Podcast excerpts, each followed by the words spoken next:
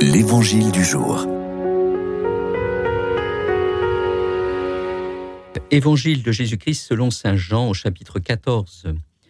En ce temps-là, Jésus dit à Thomas, Moi je suis le chemin, la vérité et la vie.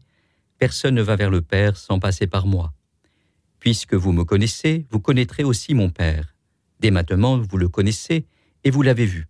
Philippe lui dit, Seigneur, montre-nous le Père, et cela nous suffit.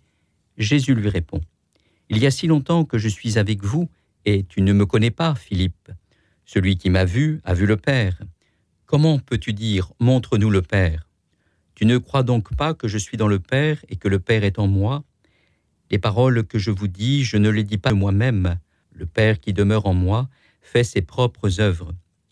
Croyez-moi, je suis dans le Père et le Père est en moi. Si vous ne me croyez pas, croyez du moins à cause des œuvres elles-mêmes. Amen, Amen, je vous le dis. Celui qui croit en moi fera les œuvres que je fais, il en fera même de plus grandes, parce que je pars vers le Père.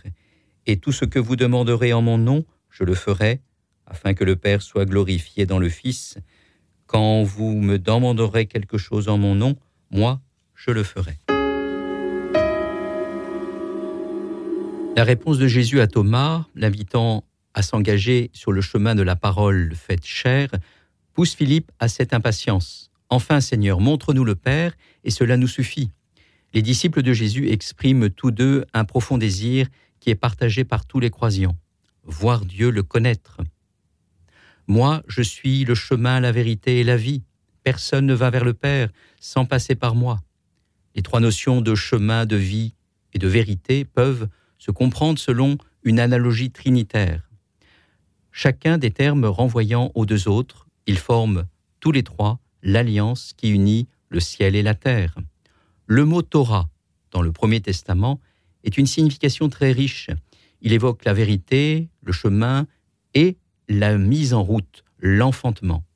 Lorsque Jésus dit ⁇ C'est moi qui suis le chemin, la vérité et la vie ⁇ on peut entendre ⁇ Je suis la Torah ⁇ Cette lecture permet de dépasser l'antagonisme entre la loi et la grâce en opérant un rapprochement entre les deux testaments.